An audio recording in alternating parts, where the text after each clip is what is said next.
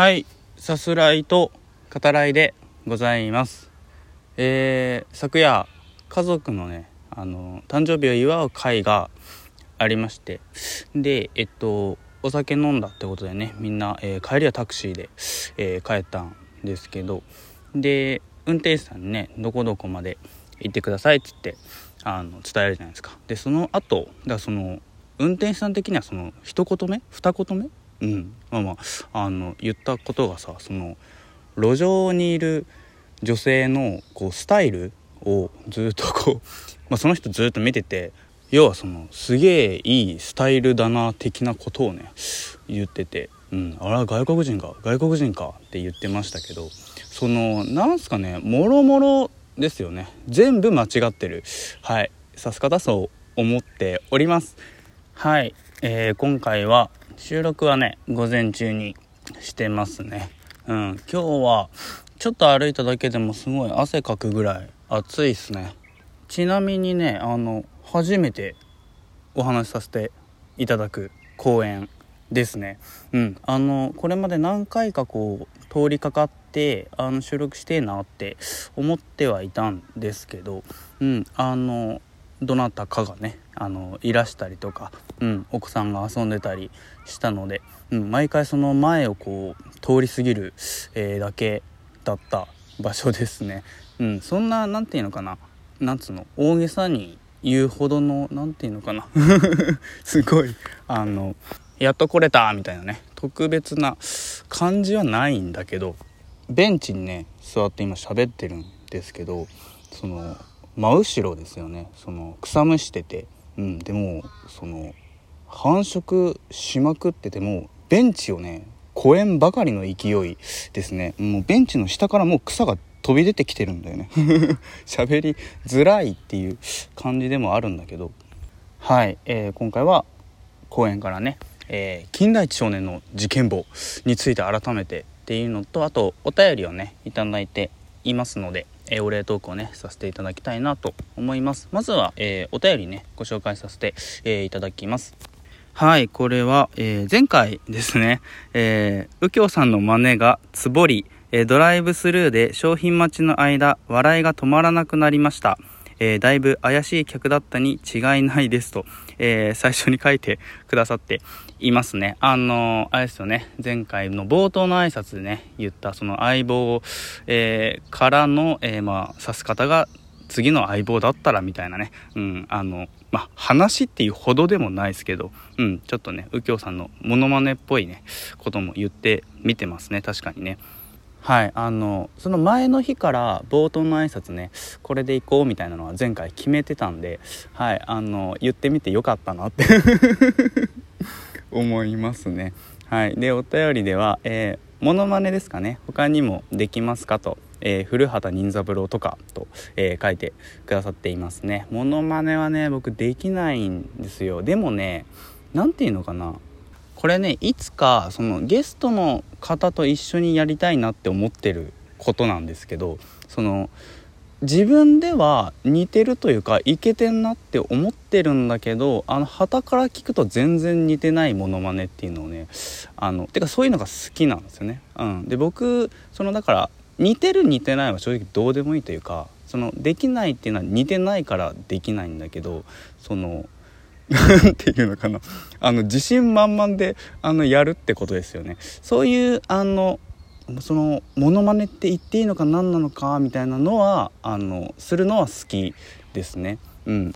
はい。でえっとバイトねもう少しなんですねと、えー、某コーヒーチェーン店の方ですね。うん。えっと頑張ってくださいと。お便りにありますね。はいありがとうございます。それと、えー、無線飲食ね。うん。あの昨日ですよね。はい起きましたね。うん、戻ってきてないと思うんですよね。僕がその上がった後もね。多分ね、うん、耳を疑いましたと、えー、お便りにもありますね。しれっと帰っちゃうんですかとうん、ありますけどそうなんですよね。あの気づいたらねいなくて。でみんなそのスタッフはねあのトイレに行ったんだろうなって思ってたんですけどあの違ってて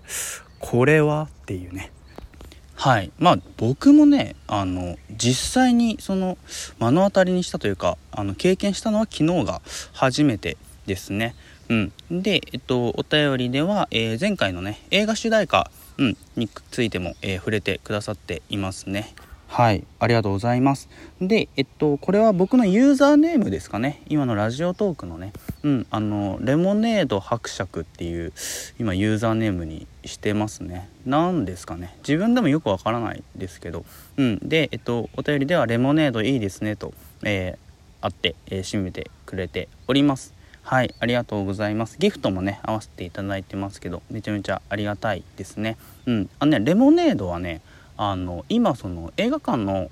方のバイトであのシロップを作る作業があるんですけどあのそのレモネードシロップを作るのが僕ねすごい今好きなんですよ。楽しいんだよなあれな。うん。あのレモンのね皮をこう切って輪切りにして、えー、砂糖水につけるっていう。まあだけっちゃだけだけど意外と時間はかかるんですよね。うん、でも楽しいからあの家でもねやってみようかなとか最近思っているんですけど、うん、もし家でもやってみたら、まあ、ツイッターとかではね上げてみようかなとは思いますけどね。うん、あのバイト終わりとかそのレモネード飲むと本当回復しますよね。めちゃめちゃ元気が出る。飲み物だなって。素朴にね、うん、あの感じてますけど。ちょっとね美味しいレモネード探しもしたいなとか、うん、思うぐらい、えー、最近好きですね。はい。というわけでですね、えー、金田一少年の事件簿について、えー、お話ししていこうと思います。何て言うんですかね、もうあの、これね、2週間ぐらい前から、あの、喋ろうかなって改めてね、うん、思っていてで、まあ、今回その日曜日なんであの今晩も放送されますよね。今あのやってるね近代少年事件簿のドラマがね、うん、日テレ系で、えー、夜やってますけどまあその日曜に合わせてちょっと喋ろうかなっていう感じですね。はい。で今回はその、まあ、今やってるドラマ版もあるけどその僕がドラマで見たい、えー、この金田一少年のエピソードっていうね、えー、そういう、えー、話をしていこうかなと、うん、思います。えっとね、今、ドラマでやってる、えー、エピソードっていうのは、その、どれもですね、その、犯人の動機、うん、そこのドラマっていうのは結構こうずしっと重みがあってまあ原作どれもそうって言えばそうではあるんですけどその原作者の方もその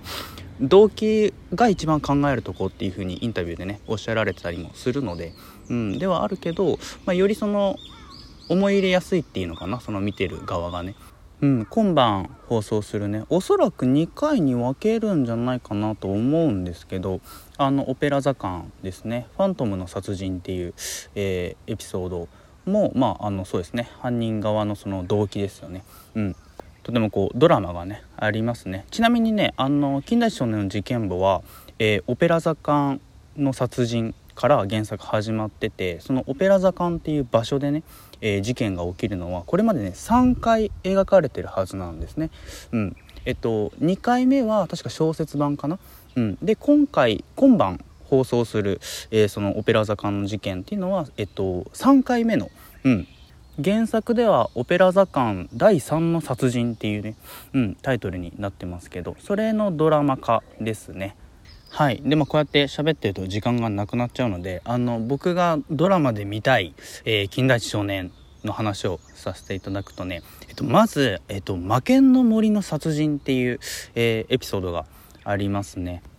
でねこれ、まあ、正直ドラマでやるの難しいと思うんですよ。あの犬がねいっぱい出てくるんですね。その犯人名もケルベロスっていう、えー、名前で呼ばれていてその得体の知れないねその妖怪まがいの、うん、存在が次々とこう人を殺めて来てるんじゃないかみたいなそう思わせといてみたいな事件なんですけどあのこれね真犯人の意外性ですね。あそれ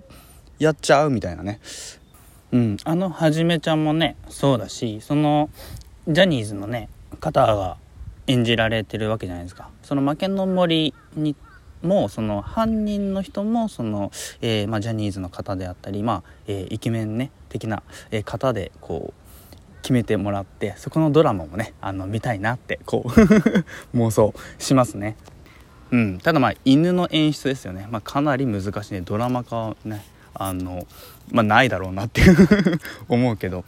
で、えっと、次はね、え雪影村殺人事件っていう、えー、エピソードですね。これあのね、はじめちゃんが、えっと、小さい頃に、えー、ちょっとだけね、いた田舎の港町ですね。久々に、えっと、戻ってくるというか行ってみて、えー、そこでま事件が起きるっていう回なんですけど。街の風景や、まあ、人物たちですね。あとその事件の真相ですね、うん、どれもこう物悲しくて、えー、叙情的な、うんまあ、一変って言いたくなる、えー、回ですね。美しくも悲しいっていう、うん、事件なんで是非ねこれ映像化してほしいなってすごく思ってますね。どんな絵で見れるんだろうっていうのはすごく楽しみな、えー、原作なんですけど。はい、あと天草財宝伝説とかね、うん、あの今噛んだよね。天草財宝伝説ですね、うん、あのこれとてもこう完成度の高い、えー、原作なのでこれも見たいですね、えー、時間がなくなってきてるので今回はこの辺りにしますね、うん、あの本格ミステリーを、えー、漫画でやった最初のね作品って言っていい、え原作なので原作もねまだ続いているし、うん、これからのドラマ化映像化も楽しみですね。はい、えー、ではまた。